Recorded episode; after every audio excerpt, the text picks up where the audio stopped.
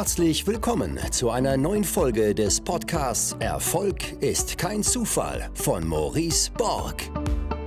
Du wirst in diesem Podcast von den Learnings erfolgreicher Unternehmer, Investoren und anderen inspirierenden Persönlichkeiten profitieren. In Experteninterviews bespricht Maurice Borg mit seinen Gästen das Wichtigste rund um die Themen Aktien, Immobilien, Steuern, Vermögensaufbau und Persönlichkeitsentwicklung. Und jetzt viel Spaß bei der neuen Folge.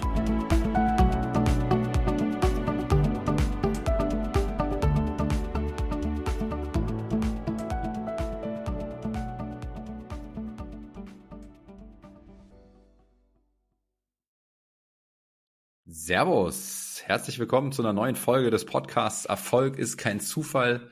Heute mit einer weiteren Solo-Folge, denn ich bekam eine Nachricht von einem Follower oder von einem Zuhörer hier, der schrieb, hey, grüß dich, mega inspirierende Beiträge, die du hier auf Instagram teilst. Also erstmal hier kurzer Einwurf, wer mir noch nicht folgt auf Instagram, bitte folgen, mb-maurice-borg.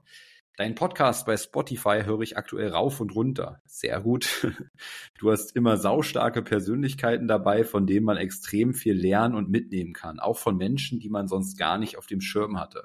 Hier ein Einwurf. Ja, weil ihr da so stark mithelft. Das heißt, wenn ihr inspirierende Menschen kennt, wenn ihr inspirierende Unternehmer kennt, wenn ihr inspirierende wen auch immer kennt, ja, außer Tiere, die kann ich schlecht interviewen, ähm, dann gerne her damit. Ja, ich mag diesen Mix auch hier im Podcast zwischen ja, sehr bekannten Persönlichkeiten, aber eben auch welche, die nicht so in der Öffentlichkeit stehen. Deswegen die Bitte an euch, immer Kontakt dann einfach mit mir aufzunehmen, keine falsche Scheu. Was hältst du von einer Solo-Podcast-Folge, in der du uns mit deiner, mit dem, in der du uns mit in deine Vergangenheit, Schulzeit, Studium, Anfänge im Vertrieb und Unternehmertum und in deinen Alltag nimmst. Hm, Klammern Routinen. Würde mich sehr interessieren, du bist für mich ein absolutes Vorbild.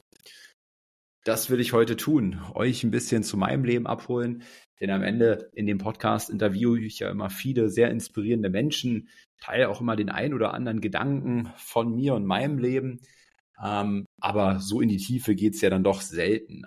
Also ja, fangen wir mal an. Ähm, ich bin erst mal aufgewachsen hier in Berlin, ähm, in Berlin-Schmargendorf. Das ist ein Teilbezirk von Wilmersdorf-Charlottenburg. Ähm, ja, super, super gute Kindheit, würde ich rückblickend sagen. Ähm, es war ja recht krass für mich auch der Schritt, weil ich habe irgendwann den Mietvertrag übernommen, ähm, weil meine Eltern in ein Haus gezogen sind. Und ich bin halt in einer Dreizimmerwohnung aufgewachsen mit einem Bruder zusammen, jüngerer Bruder, vier Jahre jünger. Und das war eine Dreizimmerwohnung und meine Eltern haben im, im Wohnzimmer quasi geschlafen mit einem Schrankbett und äh, ich und mein Bruder hatten jeweils ein Zimmer gehabt. Und jetzt mit der Geburt von Aaron habe ich ja immer noch in dieser Wohnung gelebt, äh, dann nicht mehr mit meinen Eltern, aber mit meiner Frau gemeinsam zusammen. Und ich habe einfach gemerkt, krass, ey, mir fällt hier die, die Decke auf den Kopf, ja. Und ich konnte mich gar nicht mehr zurück erinnern an meine Kindheit. Also ich hatte in meiner Kindheit nie die Erinnerung, dass es eng war, ja. Aber für mich jetzt heute war es extrem eng, ja, irgendwie mit einem Kind. Jeder, der Kinder hat, weiß das. Da liegt überall irgendwie was rum und verstreut. Und mein Arbeitszimmer war auch noch Wickelzimmer und Wäscheständezimmer. Also ich konnte mir ein Leben da drin gar nicht mehr vorstellen. Also so verändert hat sich das. Und damals hatten wir quasi noch ein Kind mehr in dieser Wohnung. Aber ja, rückblickend ähm, ähm, sehr glückliche Kindheit. Ähm, wie ging es dann? Wie ging es dann weiter? Ich habe, es gibt eine lustige Szene, die erzähle ich gerne. Ähm, die hat mir meine Oma erzählt. Ähm, sie meinte mal, dass mein Opa äh, zu mir sagte, hey Maurice, da war ich bestimmt fünf, sechs Jahre alt oder sowas. Ähm, hey Maurice, komm mal her, hier ist ein, hier ist gerade, hier ist gerade ein Freund da und wir bauen, wir bauen einen Schrank auf und dann kannst du, dann kannst du lernen, wie man so einen Schrank aufbaut. Und dann sagte ich wohl, äh, du Oma, sag mal Opa, ich brauche da nicht hinkommen, denn wenn ich mal groß bin, dann habe ich so viel Geld, dass ich andere Menschen beschäftigen kann, die diesen Schrank für mich aufbauen. Das heißt, ich brauche jetzt gar nicht zu lernen, wie man einen Schrank aufbaut, ja. Und das finde ich eine ganz interessante Geschichte, weil sie zeigt, dass ich schon sehr, sehr früh in mir hatte, mal vermögend zu werden. Und äh, diese Einstellung zog sich auch durch mein Leben durch und ich habe tatsächlich auch zwei linke Hände. Es gibt eine Geschichte äh, von einem Umzug von mir, ähm, wo der Vater eines Freundes da war und das war so ein klassischer Handwerker und auch sehr impulsiv und der drückte mir mal so einen Zollstock in die Hand und dann wollte ich ihn ausklappen und äh, habe ihn zerbrochen dabei und er hat sich äh, tierisch aufgeregt darüber, wie man denn so dumm sein kann. Ähm, aber das zeigt so ein bisschen mein handwerkliches Geschick. Was ja dann auch ganz spannend ist, da ich heutzutage ähm, ja 63 Wohneinheiten in meiner GmbH äh, habe und fünf privat, also es müssten 68 an der Zahl sein. Ähm, also du kannst auch Immobilieninvestor werden, in, wenn du zwei linke Hände hast, so wie ich. Also das ist erstmal keine zwingende Voraussetzung, aber dazu vielleicht später auch mehr in dem Podcast. Ähm, ja, meine, meine Eltern haben eine sehr, ist gar nicht, wie man sowas nennt, anti-autoritäre Erziehung ähm, vollzogen. Also die haben uns beiden sehr, sehr, sehr viele Freiheiten gegeben und äh, wir durften sozusagen immer das machen, ähm, was wir, was wir für richtig hielten. Unsere Eltern haben uns extremst viel Vertrauen geschenkt, so nach dem Motto, ähm, lebt euer Leben, ihr müsst selber die Verantwortung für eu euer Leben tragen oder tragen lernen. Deswegen, ja, macht, macht das, macht Fehler. Ähm, und ja, wir sind für euch da am Ende. Ne? Also ähm, meldet euch, wenn was ist. Ähm, und ja, rückblickend äh, hat sich das sicherlich auch, äh, hat mich das sicherlich auch geprägt zu einem sehr eigenverantwortlichen Mindset, was ich heute habe. Ich sage immer wieder, dass, dass die wohl wichtigste Eigenschaft für ein erfolgreiches Leben aus meiner Sicht ein hundertprozentiges eigenverantwortliches Mindset ist. Also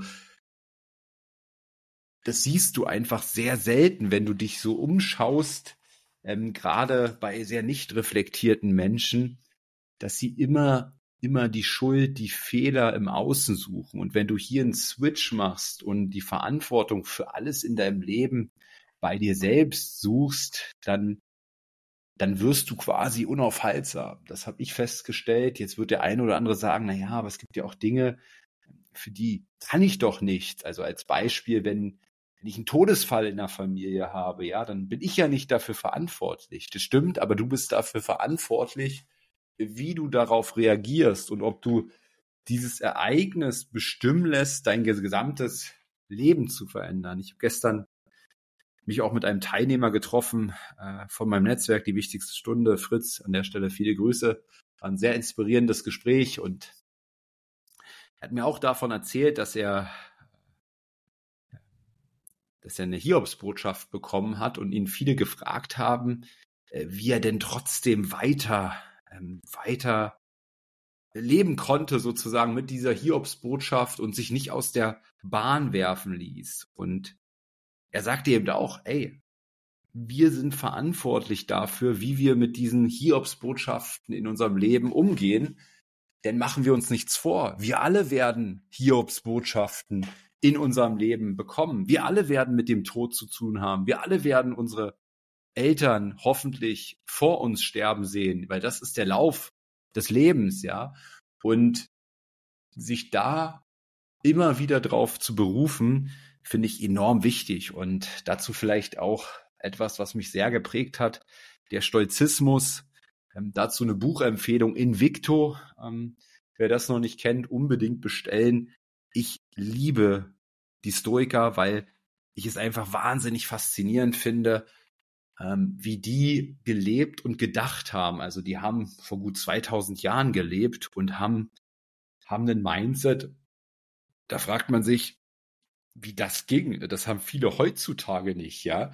Ähm, ich habe hab den Eindruck, dass wir immer mehr zu einer, zu einer Opfergesellschaft äh, mutieren und diese Stoiker äh, waren schon vor mehr als 2000 Jahren in, in vollständiger Eigenverantwortung. Und ja, das hat mich, das hat mich sicherlich sehr geprägt aufgrund dieser, ich sag mal, dieser anti-autoritären Erziehung habe ich auch meine volle Pubertät ausgelebt, so würde ich es mal bezeichnen. Ja, also ähm, gekifft, äh, äh, Schule gesagt, ach, brauche ich nicht, unwichtig und so weiter. Ähm, hab dann immer zu meiner Mutter gesagt, du, äh, ich mache das Abitur, aber die Noten spielen keine Rolle, weil am Ende werde ich sowieso studieren und ja, danach kräht dann kein Hahn mehr, was ich im Abi hatte, sondern ähm, die, das Studium wird dann relevant sein für die äh, Berufsauswahl. Ne? Also ich hatte auch sicherlich vom Kopf her nie diese diese unternehmerischen Vorbilder im Umfeld. Ne? Also meine äh, meine Mutter war mal ähm, Augenarzthelferin, Arzthelferin, die die dann aber gekündigt hat, auch aufgehört hat zu arbeiten und für unsere Erziehung ähm, im, im voll da war, was sicherlich auch total wichtig war. Ähm, mit der Geburt meines Bruders, mein Bruder ist etwa vier Jahre jünger als ich, ähm, und mein Vater äh, war Manager, Management bei der T-Systems, der Tochtergesellschaft der Telekom. Also ich würde sagen, so äh, dementsprechend waren wir so klassischer Mittelstand. Ne? Ähm, es hat irgendwie an nichts gefehlt, aber eben ja, in Bezug auch auf Drei-Zimmer-Wohnungen und so weiter, haben wir jetzt auch nicht in Saus und Braus im Luxus gelebt, ja. Und ja, wie ging es dann weiter? Ich habe eben gesagt, Schule ist nicht, ist nicht so wichtig. Ich habe dann am Ende Abitur 3,1 gemacht ähm, und stand dann erstmal da. Äh, ich war auch noch einer der letzten Jahrgänge, die zur Bundeswehr ähm, mussten, also Wehrpflicht. Ähm, und das habe ich dann auch gemacht und äh, war beim Wachbataillon. Wachbataillon ist so die, die Gardeeinheit, also die sehr repräsentativ ist. Ähm, das heißt, bei Staatsempfängen siehst du die immer, ähm, wenn, wenn Merkel äh, jetzt irgendeinen Staatsgast empfängt und man glaubt gar nicht, wie oft das der Fall ist. Also das ist gefühlt äh, alle drei Tage hier in Berlin irgendwie so ein Einsatz und dann stehst du erstmal an dem Flugzeug von dem, von dem Staatsgast, dann stehst, stehst du im Bundeskanzleramt, ja, also da hast du hast du viel zu tun und da musste man erstmal mit, mit 200 anderen äh, parallel lernen, eben äh, die Show abzuziehen, also mit diesem Karabiner, mit diesem Gewehr entsprechend greifen zu können, dass das synchron aussieht und das machst du bei der Bundeswehr dann erstmal drei Monate. Die anderen hatten immer drei Monate Grundwehrdienst gemacht und dann gefühlt sechs Monate gepimmelt. Ähm, ähm, so wurde mir das immer berichtet. Bei uns war das so, drei Monate ähm, hast du diese äh, protokollarischer Ehrendienst nannte sich das, diese Ausbildung bekommen. Dann bist du drei Monate lang ähm, auf Einsätze gefahren. Und dann hast du drei Monate am Ende Grundwehrdienst gemacht. Also diese Grundausbildung, die alle anderen die ersten drei Monate hatte, hatten. Und somit war diese Zeit sicherlich äh, ähm, ähm, nicht geprägt von irgendwie ähm, Chillen oder so etwas, ähm, ich kann mich, ich kann mich noch gut erinnern ähm, an die ersten Tage, wo ich wirklich dachte, fuck, wo bin ich denn hier gelandet? Ähm, kannst dir vorstellen, ähm, anti-autoritäre Erziehung, ähm, dann zur Bundeswehr, wo nicht gefragt ist, dass du irgendwas hinterfragst, sondern wo gewollt ist, dass du alles machst, was ein Ranghörer sagt, egal wie sinnvoll das ist. Mich hatte dann immer gereizt, auch Offizierslaufbahn einzuschlagen, weil ich gelesen hatte, dass wenn du wenn du studierst bei der Bundeswehr, da gibt's dann auch nicht nur Semester, also dass du, dass du zwei, zwei Halbjahre im Jahr hast, sondern du machst quasi Trisemester, also studierst deutlich schneller. Und wenn du dein Studium beendet hast, bist du automatisch, hast du automatisch einen Offiziersrang. Und das bedeutet wiederum, dass du direkt über den Mannschaftern bist. Also jemand überholst, der irgendwie 20 Jahre Berufserfahrung hat und ähm, und Feldwebel ist oder so etwas. Ja, das hat mich dann irgendwie motiviert, ähm, das zu machen. Zum Glück habe ich es dann nicht gemacht, weil äh, Bundeswehr am Ende ähm, für mich in ganz vielen Aspekten äh, nicht wirklich zeitgemäß ist und dieses äh, hierarchische, äh, das ja, war überhaupt nicht meins und war dann echt froh, als diese Zeit auch rum war. Und dann musste ich mich sicherlich auch damit beschäftigen, was will ich denn so wirklich mal im Leben? Und vor dieser Frage stehen ja auch immer viele Menschen. Und ich wusste, ich wusste nicht wirklich, wo die Reise hingehen sollte. Ich wusste aber immer mein Warum. Also ich wollte immer ich wollte immer vermögend werden. Da hatte ich einen ganz, ganz starken Trieb nach. Ich denke auch bedingt dadurch, dass meine Eltern ähm, mich auf eine, ja, das ist falsch, die haben mich nicht auf eine Schule geschickt, sondern sie haben mir die Wahl gelassen, auf welche Schule ich damals wollte, auf welche Oberschule. Und ich bin aufs Grunewald-Gymnasium, nannte sich äh, Walter Rathenau-Gymnasium gegangen. Und es war halt im Grunewald und Berlin-Grunewald, wer es nicht kennt, ist halt so das, das Nobelviertel in Berlin. Ähm, da stehen die ganzen Multimillionen-Villen. Und dementsprechend kommst du dann eben auch Kontakt mit, mit diesen Kindern und ja, mich hat da sicherlich vieles getriggert. Also ähm, mein erstes Auto war ein Daihatsu Koore in Knallrot für 500 Euro oder Mark. Nee, Euro müssen das schon gewesen. Ja, Euro. Ähm, 500 Euro. Und ähm, die anderen Kinder oder viele der anderen Kinder bekamen halt einen nagelneuen BMW dahingestellt, einen Einser, einen Dreier BMW oder Mercedes C-Klasse, ja. Das war so der, äh, das, was ich so mitbekommen hat, äh, habe und das hat mir noch mal mehr gezeigt, ähm, ja, dass ich auch mal vermögend sein will und dass ich die Freiheit haben möchte zu entscheiden, welches Auto ich fahre und äh, das Geld Freiheit in meinen Entscheidungen bedeutet. Das habe ich schon früh an verschiedensten Stellen mitbekommen und ich habe auch früh angefangen zu arbeiten. Also ich habe dann mit 18 ähm, ich bei Hallo Pizza gearbeitet. Ich glaube, es waren 5,41 Euro die Stunde und du durftest noch dein eigenes Auto mitbringen. Äh, was natürlich ein enormer Knüppeldeal ist, weil das, diesen Deal machen wahrscheinlich alle immer so, so lange, bis die erste Reparatur des Autos ansteht. Aber ja, da, da habe ich Pizza, bin ich Pizza ausgefahren und ähm, habe dann angefangen, auch so viel Promotion-Jobs zu machen. Das kannst du in Berlin relativ gut. Es gibt so Seiten, gab es damals, gibt sicherlich heute auch noch, wie promotionbasis.de.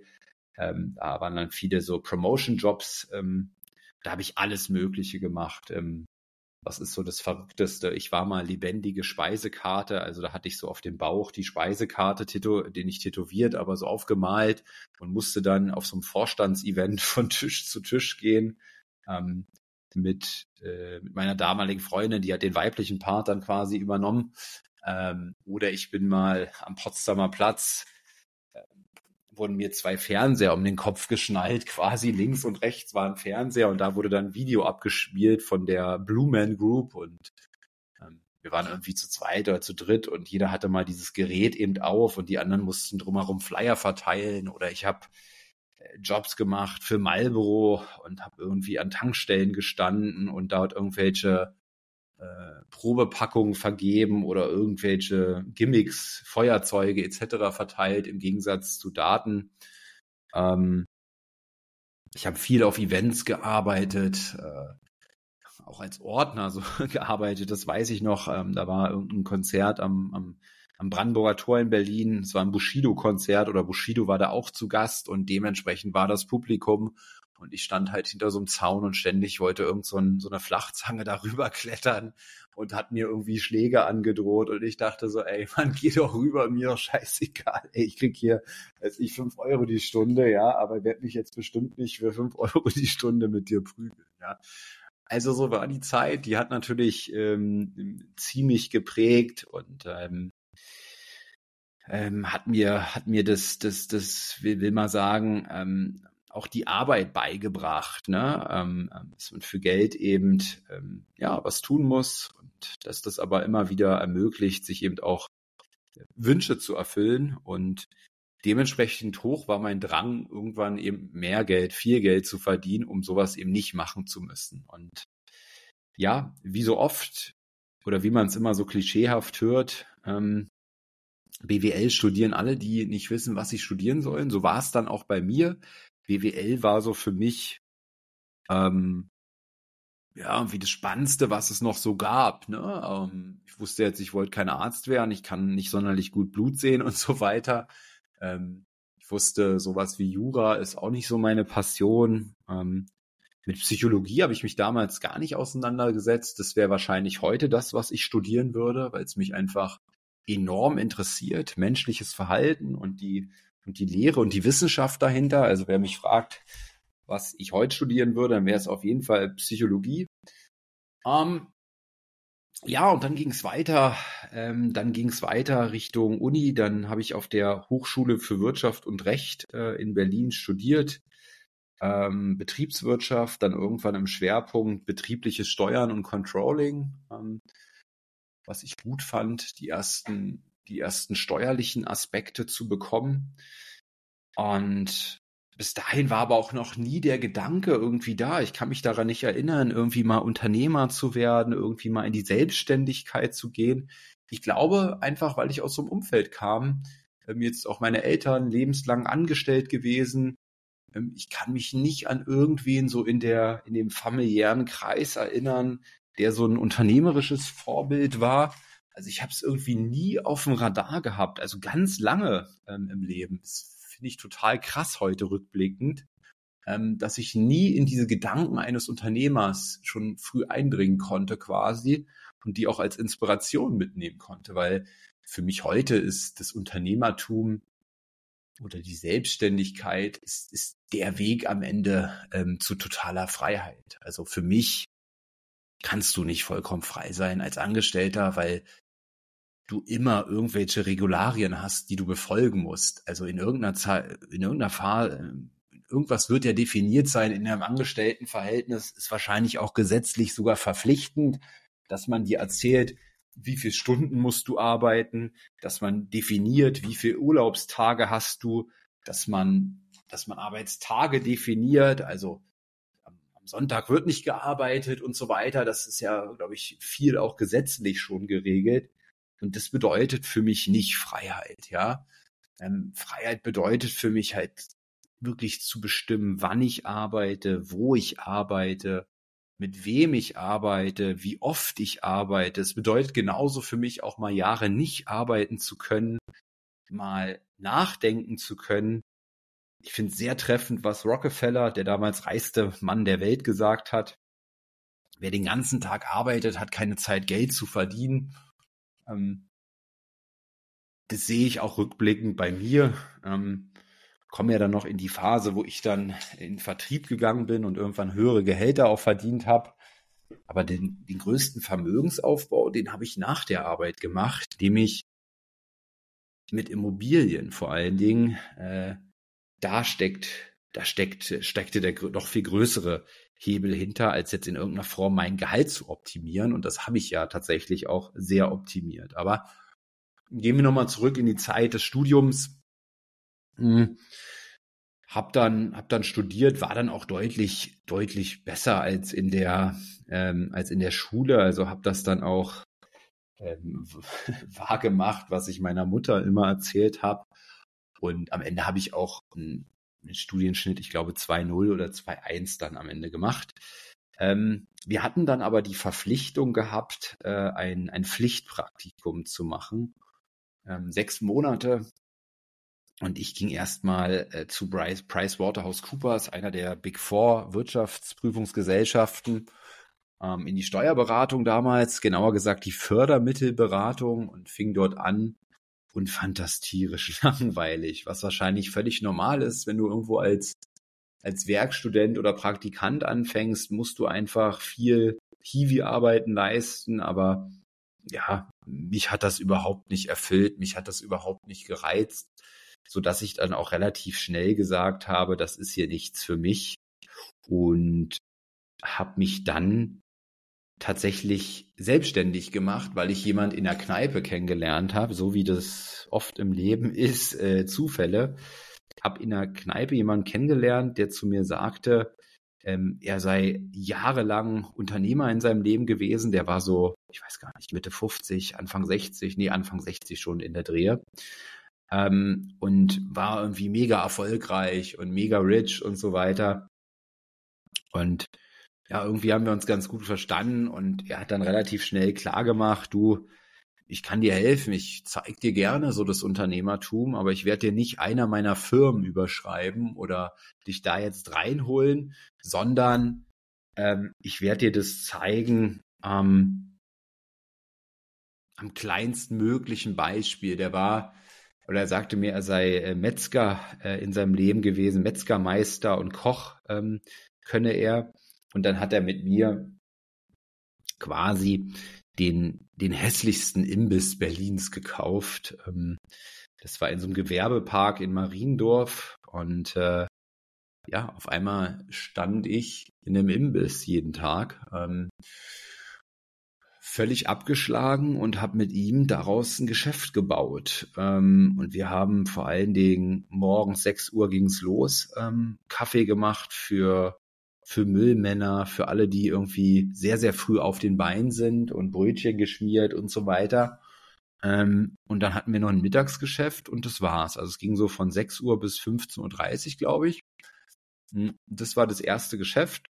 Und er er sagte mal zu mir, dass er, er hat, er hat sich mit seiner Familie zerstritten und er wird mir auch alles irgendwann vererben und er hat mir so Kontoauszüge gezeigt, der aus der Kreditbank und es waren so 13,5 Millionen Euro und dann dachte ich so, ja, ist ja nicht so schlecht, wenn man mal 13,5 Millionen Euro im, im Leben erbt, dachte ich mir.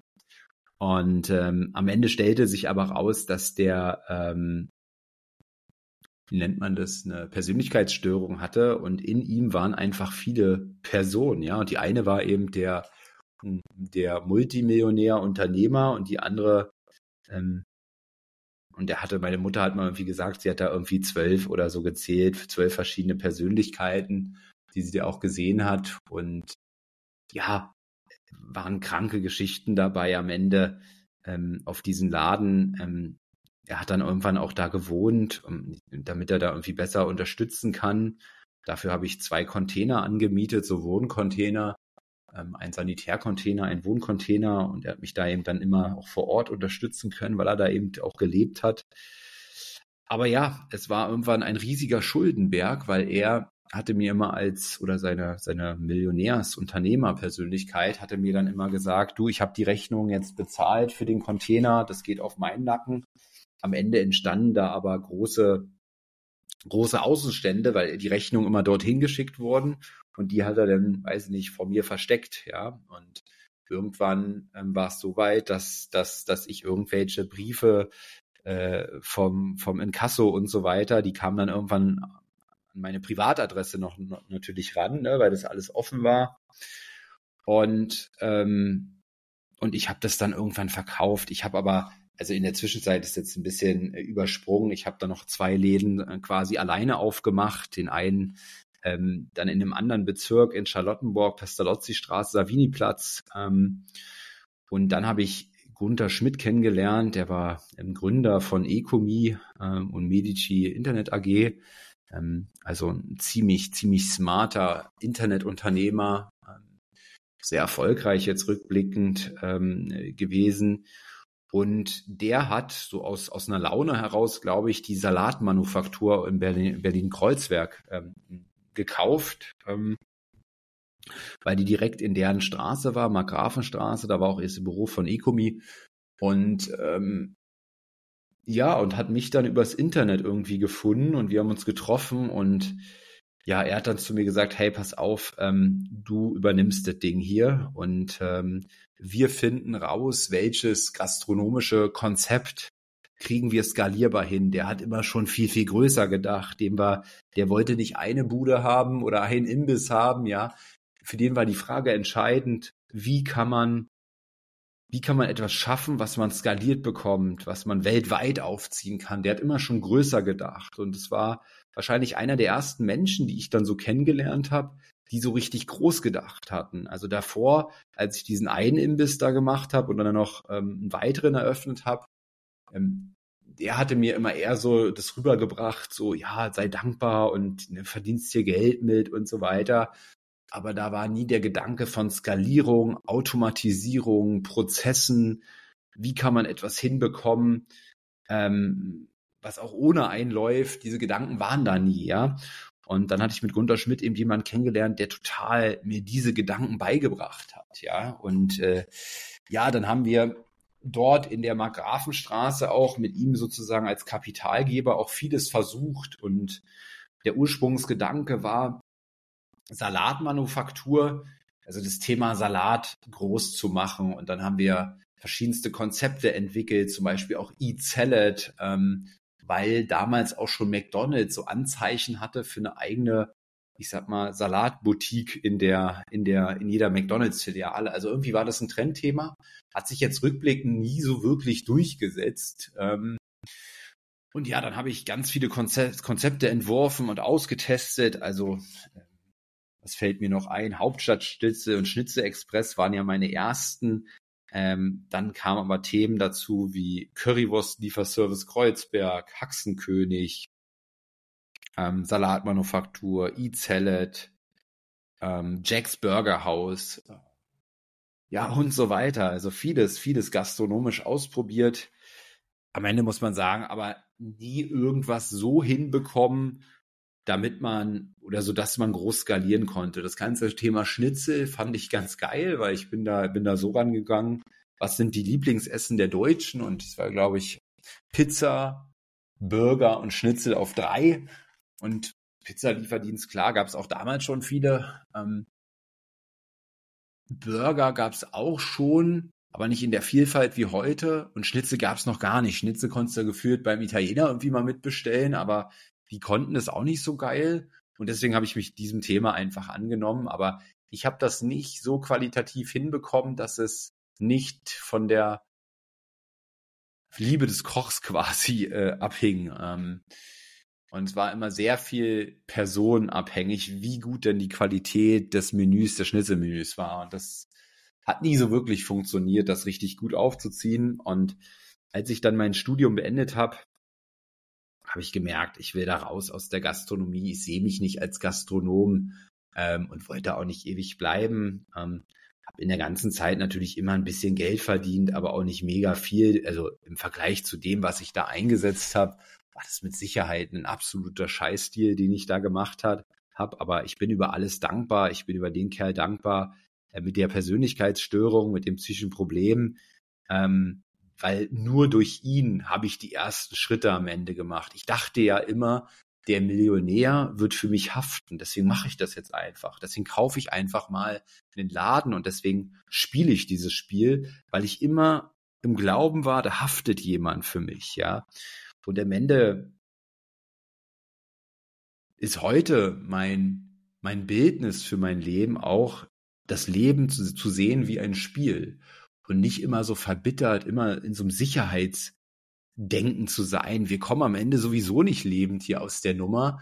Deswegen spielt, spielt die Spiele, die das Leben anbietet. Was kann denn schlimmstenfalls passieren? Ja, ähm, ja, du scheiterst und dann lässt du meinetwegen ähm, eine GmbH insolvent gehen oder was auch immer, ja, aber dann hast du es halt probiert, ja. Und ich habe da eben schon dadurch viele Dinge probiert, ähm, viele Dinge, die auch nicht geklappt haben, aber in all diesen Dingen habe ich einfach sau viel gelernt und bin halt natürlich enorm gereift, ja, wenn du irgendwie Anfang 20 ähm, mehrere Lieferservice betreibst und mit Mitarbeitern umgehen musst und auch viele ältere Mitarbeiter gehabt, ne? Also ähm, über 60-Jährige haben für mich gearbeitet und wenn du Anfang 20 bist, dann reifst du natürlich enorm ähm, wenn du mit so einem Menschen oder wenn du vor so einem Menschen als Chef auftreten musst. Ne?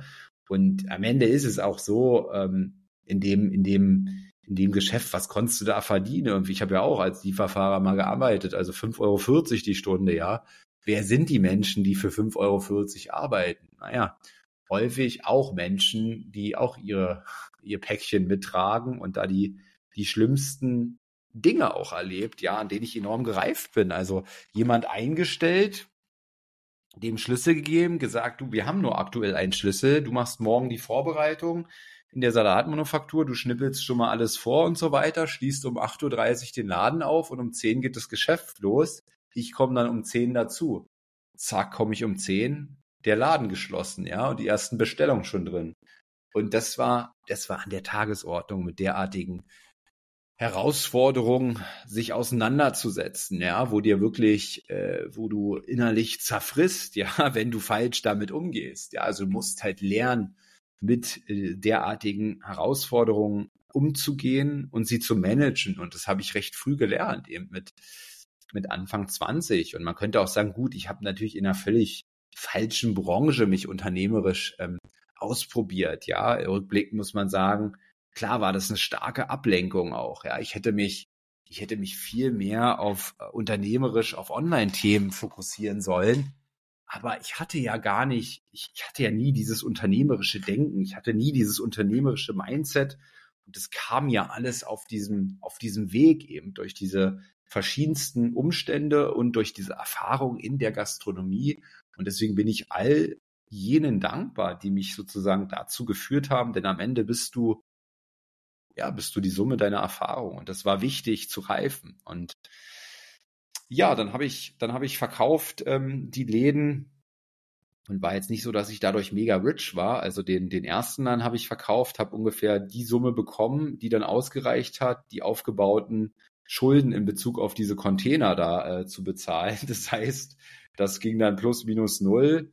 Ähm, mein Laden in Charlottenburg, den habe ich dann, glaube ich, für, weiß ich nicht, 10 oder 15 verkauft und ähm, und Salatmanufaktur, da war ich ja nur sozusagen ähm, als, ja, ähm, als vorübergehend mit drin, das gehörte mir ja nicht, ja. Und deswegen war ich jetzt nicht super rich und habe gefragt, okay, äh, was, was, was soll jetzt kommen im Leben, ja? Und ich glaube, vor der Frage stehen ja auch immer viele Menschen, was, was soll, soll man machen im Leben? Und ich wusste das nicht. Ich wusste immer nur mein Warum. Ich will vermögend werden und ich werde auch vermögend. Das wusste ich immer.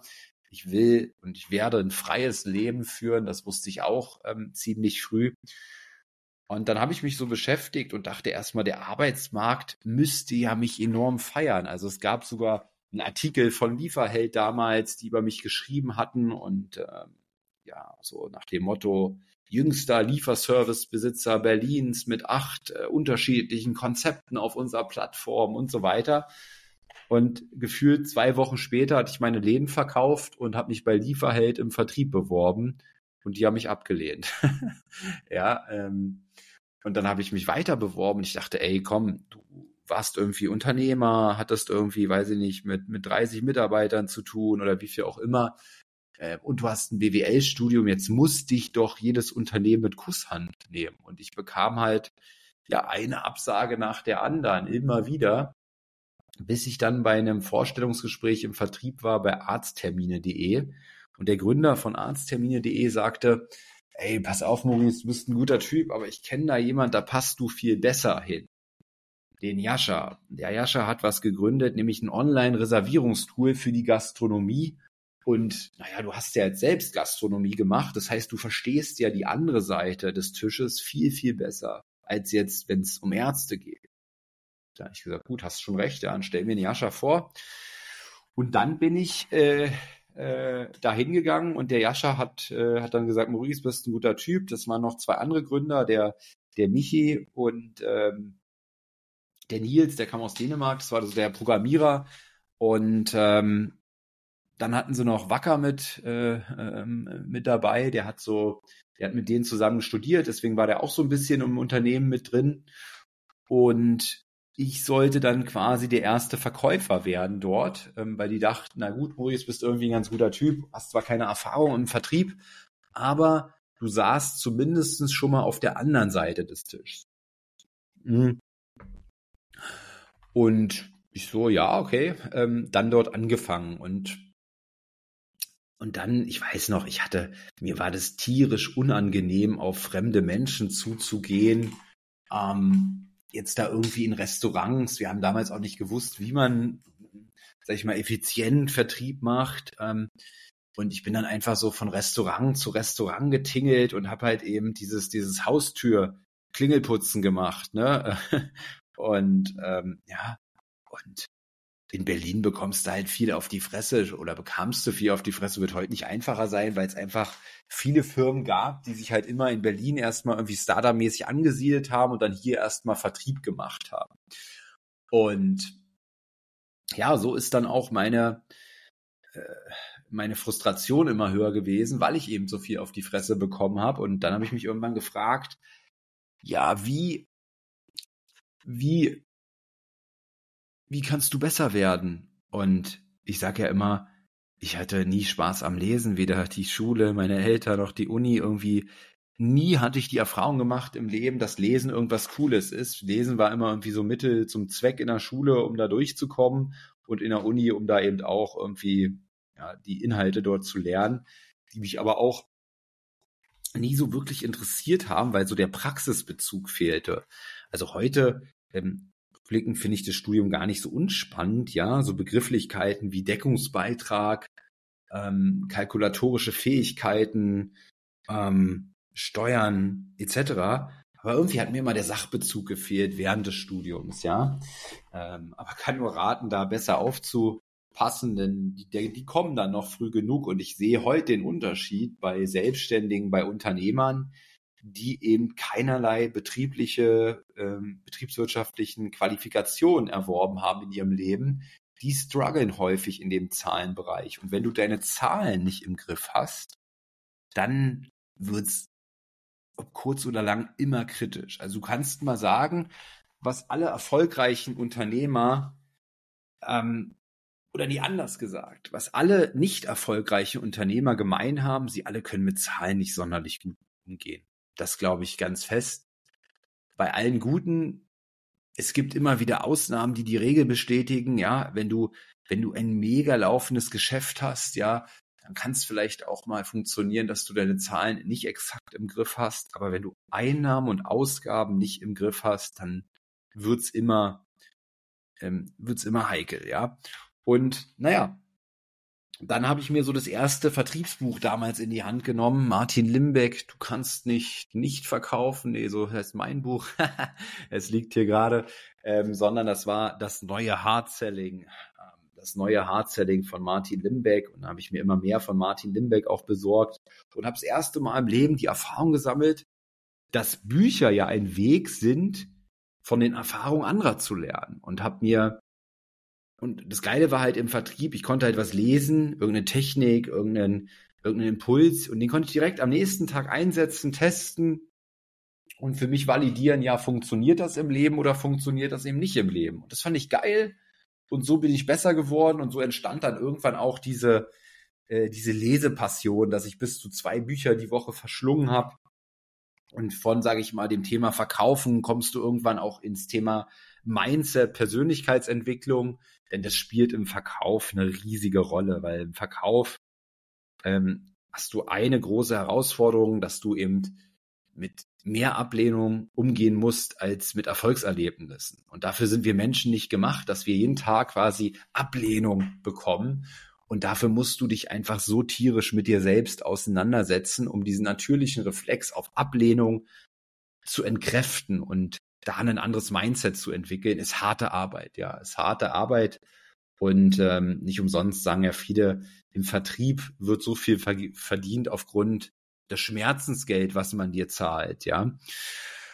Und ja, und so ging es dann weiter in meinem Leben. Ich wurde dann immer, immer besser dort auch im Verkauf und ähm, habe dann auch Verträge mitentwickelt und ähm, wir wurden größer und größer und man muss auch rückblickend sagen, ich habe mir schon auch echt krasse Provisionsdeals äh, gesichert. Ich glaube, in der Spitze waren es 36 Prozent Provision ähm, an, einem, an einem Deal, äh, was ich bekommen habe und das sogar bei drei Jahresverträgen. Also ich kann mich nicht mehr exakt erinnern, aber irgendwo so in der Höhe. Ich habe dann irgendwann eingeführt, auch mehr Jahresverträge einzuführen, und dann habe ich immer die Provision für die gesamte Laufzeit bekommen. Ähm, was natürlich irgendwie keiner bedacht hat, ist, dass in Berlin, ich glaube, 50 Prozent sogar der Restaurants, die öffnen, die schließen sogar innerhalb des ersten Jahres wieder, ja. Also er bringt dann häufig auch der, der, der, der Dreijahresvertrag nicht viel, aber ich hatte auch keine Stornohaftung. Und ähm, ja, dementsprechend habe ich dort dann schnell mein Gehalt steigern können und ja letztens bei Instagram auch einen Beitrag, wo ich mal so ein bisschen meine Gehaltsentwicklung aufgezeigt habe. Ich habe dann bei Resmio damals angefangen mit 1800 Euro fix und das muss man bedenken, ähm, nachdem ich ein fertiges Studium hatte und nachdem ich Erfahrung als Unternehmer hatte, ja. Ähm, 1800 Euro und ich glaube, es gab für einen für den Vertrag 25 Euro zu Beginn und da hatten wir nur zwei Verträge. Einmal einen flexiblen Vertrag, für den gab es dann 25, also ohne Fixkosten, auch für den Kunden. Und einen Planvertrag, da gab es dann schon so ein bisschen mehr. Aber ja, durch kluge Verhandlungen auch gegenüber meinem, äh, meinem Chef oder den Inhabern dann, habe ich es dann irgendwann hinbekommen, über 30 Prozent Provision zu bekommen. Und deswegen weiteres Learning. Ähm, du, du bekommst nicht das, was du verdienst, du bekommst das, was du verhandelst, ja, und du bist dafür verantwortlich, wieder hundertprozentige Eigenverantwortung, dir das zu nehmen, was du am Ende für dich für fair erhältst. Und Fairness kommt nicht von, äh, weiß ich, von sonst wem, sondern du musst verhandeln. Ja, du musst dir das holen. Und das hatte ich getan. Und ja, am Anfang waren es 1800 Euro plus kleinere Provision, ja. Und dann hatte ich relativ schnell, ich glaube, 2014, Ende des Sommers habe ich dort angefangen und 2016 habe ich dann das erste Mal sechsstellig verdient, also über 100.000. Und ja, habe dann viele, viele Verträge gemacht, habe mir irgendwann so eine krasse Komfortzone auch aufgebaut im Sinne von, ich hatte meistens Montag, Dienstag Homeoffice, ähm, habe dann in den beiden Tagen Termine gemacht, habe mir dann meistens so um die 15 Termine gelegt für ähm, Mittwoch, Donnerstag, war dann meist unterwegs, irgendwo so in Städte, die alle so zwei, drei Stunden von Berlin entfernt ist sind, weil Berlin war immer viel umkämpft, aber andere Städte eben weniger. Deswegen bin ich dahin gefahren, wo es eben einfacher für mich war und habe dann in den zwei Tagen so viel Umsatz geholt, dass ich am Freitag noch eine ruhige Kugel schieben konnte, ein bisschen Homeoffice wieder machen konnte und mein Umfeld sagte so zu mir, ey Maurice, du musst ja so glücklich sein, du verdienst sechsstellig im Jahr, du hast einen Firmenwagen, du hast irgendwie ein relativ entspanntes Leben mit Homeoffice und so weiter aber ich war nicht zufrieden, ja, aber ich konnte da nicht mehr mich weiterentwickeln. Ich war genervt von diesem gastronomischen Umfeld. Leider ist es doch dann oft wahr oder viel Wahres dran an dem, an dem Satz, wer nichts wird, wird, wird, ja. Ähm, und ich wollte einfach mit, mit einem anderen Schlag Menschen zu tun haben. Ich wollte mit den, mit den Top-Unternehmern ähm, in diesem Land zu tun haben.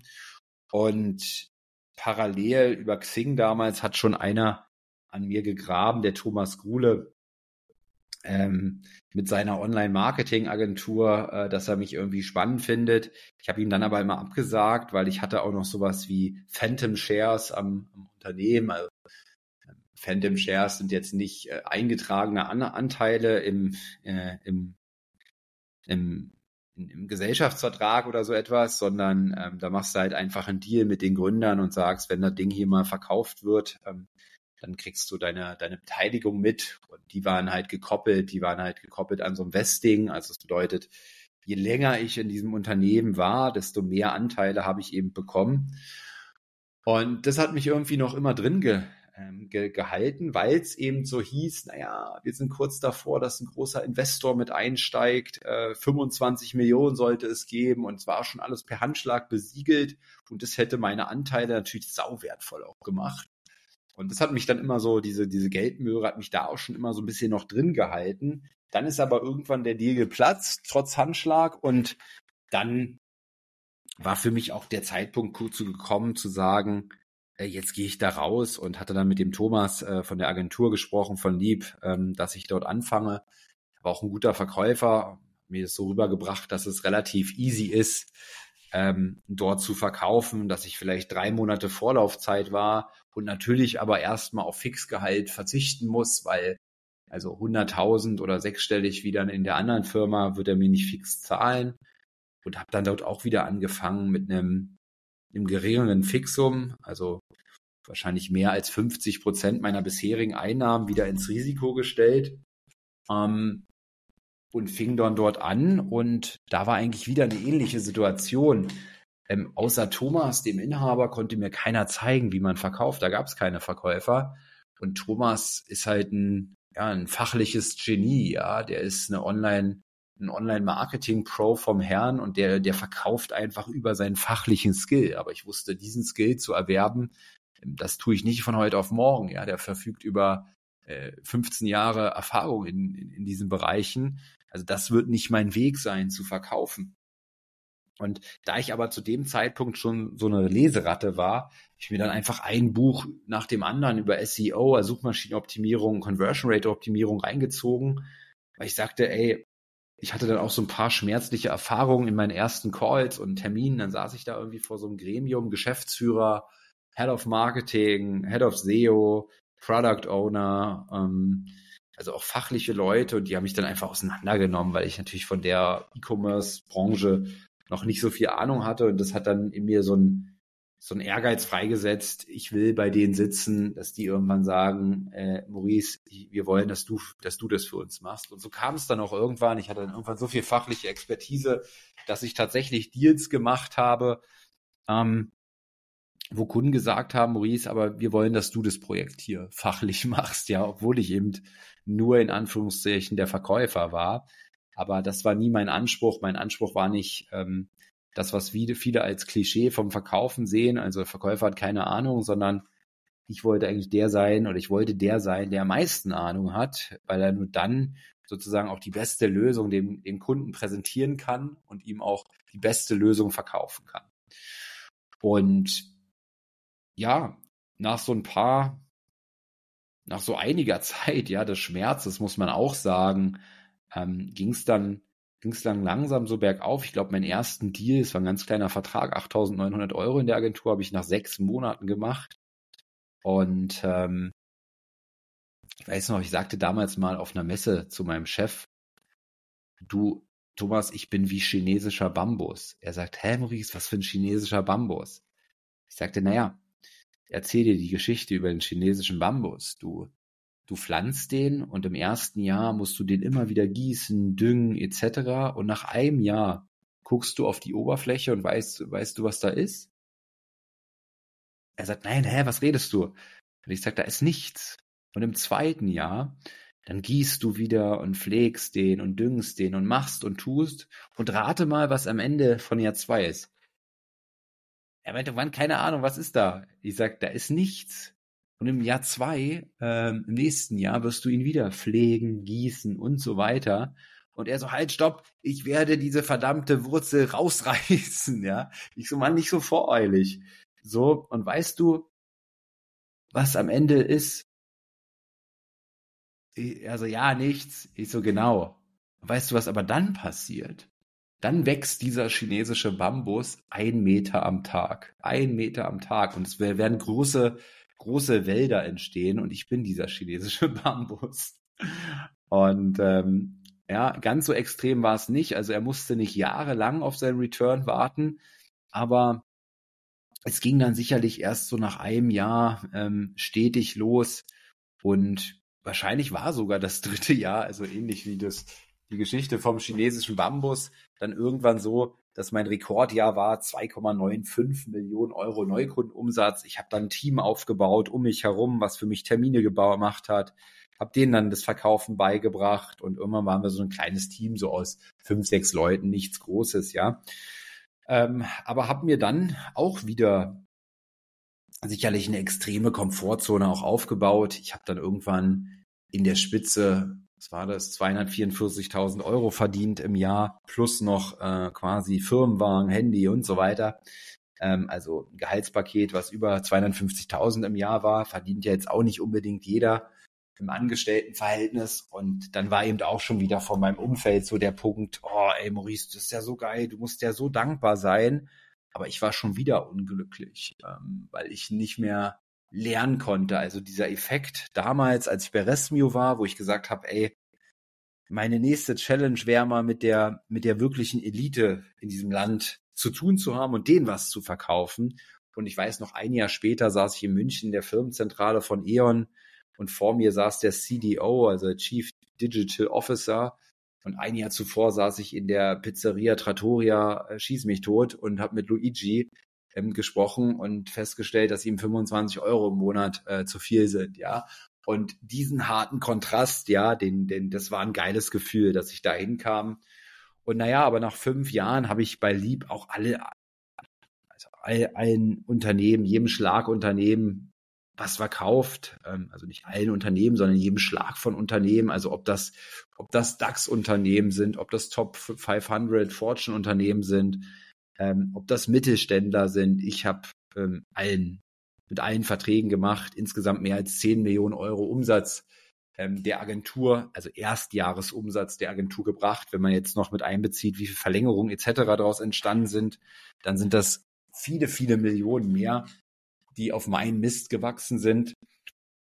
Aber dann war schon wieder so eine Situation im Leben, wo ich gemerkt habe, ich kann hier nicht mehr wachsen. Und ähm, ja, dann kam Corona und mir ging es auch, also erstmal beruflich unzufrieden, dann kam Corona, ich habe nicht mehr mein Team gesehen, wir hockten nur, nur zu Hause jeden Tag irgendwie.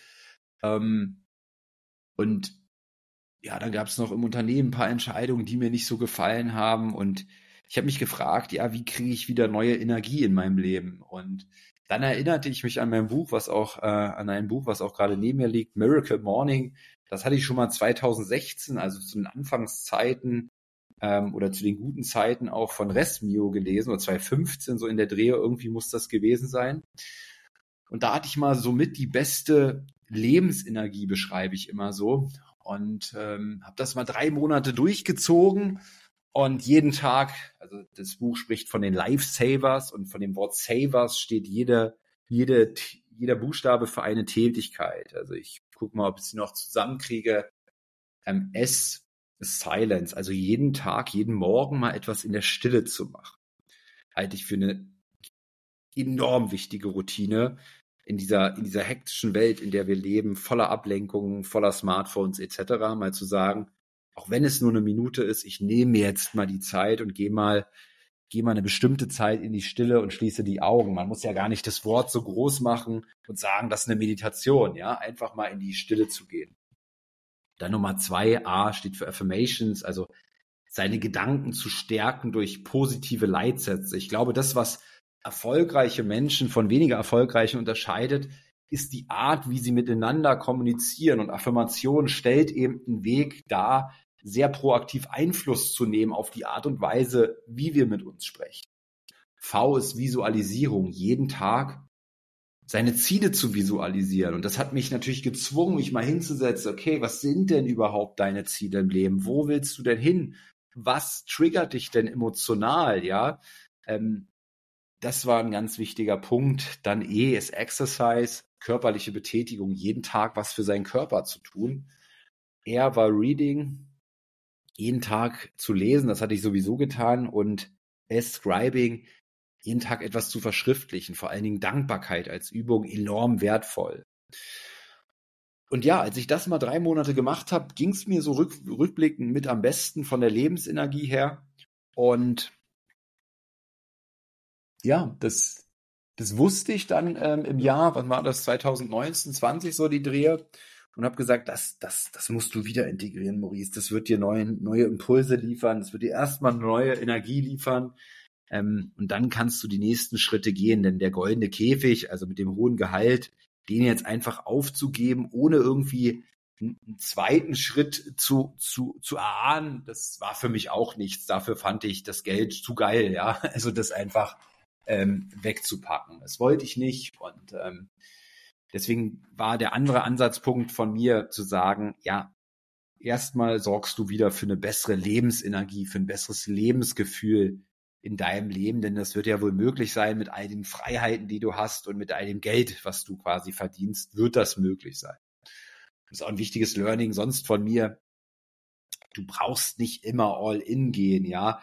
Du musst nicht sagen, jetzt gehe ich voll selbstständig oder jetzt bin ich angestellt. Ich glaube, die ersten Schritte kann jeder nebenbei gehen. Und wie ist es, wie ist es zu erklären aus meiner Sicht? Also wenn man mal überlegt, sagen wir mal, ähm, du machst jeden Tag zwei Stunden wochentags noch zusätzlich für dein eigenes Business neben deinem Job.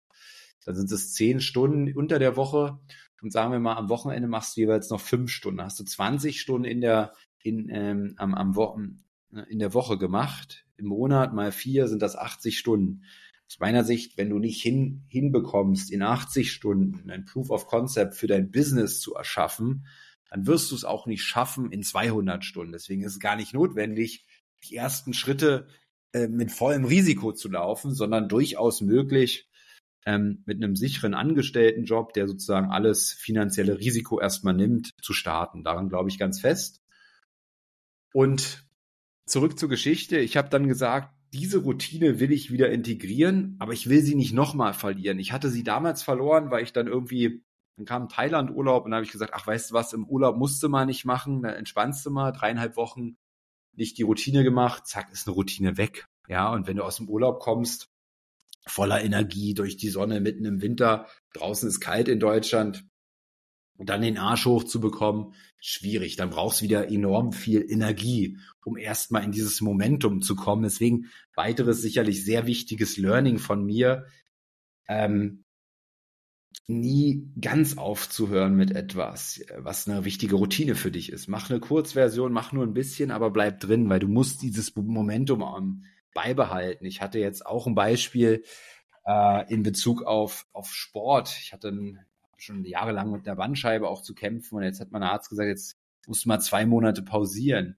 Und jetzt wieder in den Sport reinzukommen, braucht enorm viel mentale Stärke, Motivation, und Kraft. Also es ist so belastend, ja. Aber wenn du erst mal drin bist und täglich irgendwie Sport machst und das in der Routine hast, dann fällt dir das überhaupt nicht schwer. Dann läuft das wie, wie von alleine, wie, wie selbstverständlich. Und ja, wie ging es dann weiter?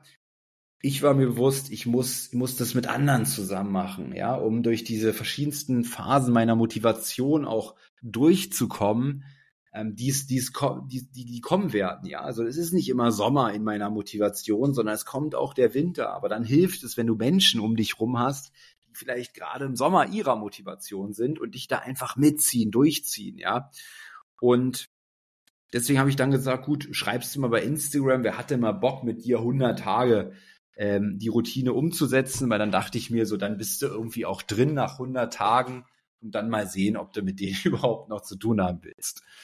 So, es gibt aber eine Regel, die habe ich festgelegt und die hieß, jeden Tag muss jeder Teilnehmer dieser Gruppe, es war eine WhatsApp-Gruppe einfach nur, äh, beweisen, dass er seine Routine auch durchgezogen hat. Und wenn er es nicht tut, fliegt er aus dieser Gruppe. Und nach zwei Wochen äh, gesagt, getan, waren noch 33 Leute von 50 in dieser Gruppe. Also 17 habe ich dann rausgeschmissen. Und dann ist was passiert, womit ich nicht gerechnet hätte, ja diese Leute haben sich untereinander extrem gepusht, gut verstanden. Es sind Freundschaften daraus entstanden. Es sind irgendwie, äh, haben sich äh, Investoren zusammengetan. Ja, es wurde zusammen auf irgendwelche Weiterbildung gegangen. Es wurde, der eine hat gesagt, hey, ich kenne noch einen Meditationstrainer, lass den mal mit dazu nehmen. Und es war einfach ein mordsmäßig geiler Spirit, den ich so nicht kannte in meinem Umfeld. Und ich gemerkt habe, wow, offensichtlich, wenn du Menschen findest, die bereit sind, auch jeden Tag an sich zu arbeiten in Form dieser Routine, dann ist es ein ganz besonderer Schlagmensch und mit dem willst du dich umgeben. Und naja, es war der pure Chaos in dieser WhatsApp-Gruppe. Das muss aber viel besser organisiert werden. Das äh, äh, das muss strukturiert werden, die Menschen müssen noch besser zusammengeführt werden, es müssen irgendwie Stammtische organisiert werden, Events, es muss mehr live stattfinden und so weiter. Und ich merkte, wow, okay, das wird aber riesen viel Arbeit. Also muss ich dafür irgendeinen Beitrag verlangen, damit sich diese Arbeit auch in irgendeiner Form, dass da irgendeinen Energieausgleich gibt. Und so entstand dann die Idee für meine eigene Firma, die wichtigste Stunde. Und dann habe ich ja, dann habe ich eine Webseite aufgesetzt und es kamen sofort 107 Bewerbungen und wir sind im Februar 2021 gestartet mit die wichtigste Stunde. Inzwischen mehr als 900 Menschen bei die wichtigste Stunde gewesen. Ein brachiales Umfeld ist daraus entstanden. Ich liebe es so sehr. Ich liebe die Unterschiedlichkeit der Menschen. Der jüngste ist derzeit 16, die älteste ist 6, äh, 36, 63 und alle haben einen gemeinsamen Nenner. Sie arbeiten täglich an sich und ihrer Weiterentwicklung. Alle haben einen gemeinsamen Nenner. Sie wollen mehr vom Leben. Sie wollen nicht dieses Durchschnittsleben führen, dieses 9-to-5-Leben. Und dabei pushen sich alle gegenseitig, inspirieren sich, motivieren sich durch Erfolgsgeschichten, ähm, durch, durch, durch gegenseitig füreinander Dasein. Und das feiere ich so hart, ja. Und das ist entstanden. Dieses Projekt ist entstanden. Ich habe nicht gesagt, ich will dieses Projekt gründen, um mal viel Geld zu verdienen. Ähm, das ist entstanden. Ich glaube, und das ist eine wichtige Message. Äh, du musst nicht immer dein Wie ganz konkret kennen, aber dein Warum solltest du kennen. Was willst du im Leben erreichen? Wie willst du dich dabei führen? Wo willst du hin? Und das hatten wir letztens hier auch in einer Podcast-Folge. Und dann wirst du auf einmal offen für Gelegenheiten. Ja, dann wirst du offen für Chancen Und dann siehst du vielleicht auch diese Chancen, als wenn du sagst, ich will nur, ich, mein Weg ist der Rechts, des Rechtsanwaltsdasein, ja. Äh, dann wirst du, dann wirst du blind für alle anderen Optionen. Das ist, glaube ich, ein ganz, ganz wichtiger Punkt. Und naja, Stunde ist schon wieder rum. Ähm, ich kürze mal den Rest ab. Ähm, ich habe dann gemerkt, dass ich in meinem Leben mit dem Geld verdienen will, was mich antreibt. Das ist einmal eben Menschen zusammenzubringen, so ein Netzwerk, ein Umfeld zu erschaffen, wo sich Menschen gegenseitig pushen. Also wer, wer da mehr Informationen zu will, sollte mal auf www.die-wichtigste-stunde.de gehen. Gerne auch bei, bei Instagram mal sich ein paar Eindrücke holen. Dann ein weiteres Thema von mir war ähm, das Thema Reisen. Ich bin immer gern gereist, aber was mir, was mich auf Reisen so abgefuckt hat, äh, war, dass im Grunde sehr zufällig war, wen ich so auf Reisen kennengelernt habe. Und ich liebe es bei, bei Reisen einfach auch inspirierende Gespräche zu führen, mal die Komfortzone zu verlassen, neue Menschen kennenzulernen, ähm, mich weiterzuentwickeln, neue Fähigkeiten zu erwerben. All das gehört für mich zu einer guten Reise dazu. Und weil ich nichts gefunden habe, habe ich diese Reisen selbst erschaffen unter dem Namen Travel and Grow. Und ähm, ja, so veranstalte ich im Jahr drei große Reisen. Ähm, nächstes Jahr geht's jetzt im Januar, gibt's eine große Orient Mastermind in Form einer Kreuzfahrt. Das wird sehr spannend. Sind schon fast 60 Leute jetzt angemeldet. Ich denke, wir werden sowas wie 65, 70 Leute. Mehr können nicht mit. Ähm, dann haben wir eine Mastermind auf Kurs Griechenland im Mai und die ist noch gar nicht bekannt gegeben, auch ähm, eine große Mastermind im Rahmen eines Surfcamps in Marokko im September. Das ist eine Sache, die mich enorm erfüllt und eine weitere Sache, die mich, äh, die mich ja mein Leben begleitet hat, ist das Thema Verkauf. Da will ich einfach dafür sorgen, dass mehr Menschen sich in diesem Land mit der Fähigkeit zu verkaufen beschäftigen. Deswegen mein Buch geschrieben. Also wer es noch nicht hat, du kannst dich nicht verkaufen. Das richtet sich nicht ausschließlich an berufliche Verkäufer, sondern wir alle verkaufen und dafür ist dieses Buch da. Also ich pack's in die in die Beschreibung. Unbedingt bestellen. Steckt so viel steckt so viel Erfahrung, so viel Leidenschaft in diesem Buch von mir bin ich sehr gespannt auch auf euer Feedback. Und ich habe eine weitere Firma, die Smart Seller Academy, Smart Seller Consulting GmbH, also insgesamt habe ich vier GmbHs. Ähm, dazu, äh, da geht es darum, dass ich Verkäufer besser machen möchte im B2B-Umfeld, weil ich es so erschreckend finde, auch aus meiner eigenen Erfahrung, ähm, wie der deutsche Mittelstand trainiert. Wenn du den nämlich fragst, wie trainiert ihr euren Vertrieb, dann ist die Top-Antwort, ja, wir machen ein bis zweimal im Jahr einen Workshop und dann fehlt eigentlich nur noch in Klammern und dann wird gesoffen, Klammer zu.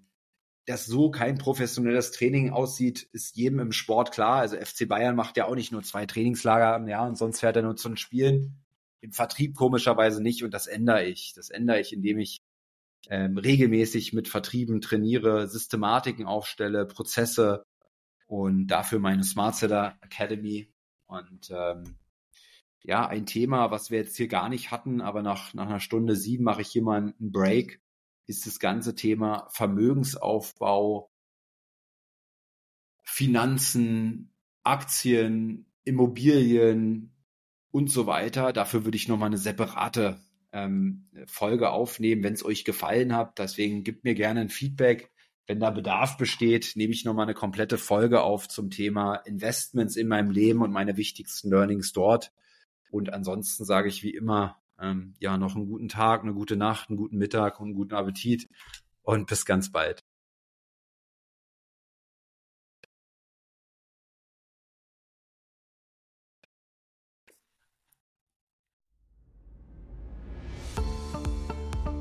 Das war eine weitere Folge des Podcasts Erfolg ist kein Zufall von Maurice Borg.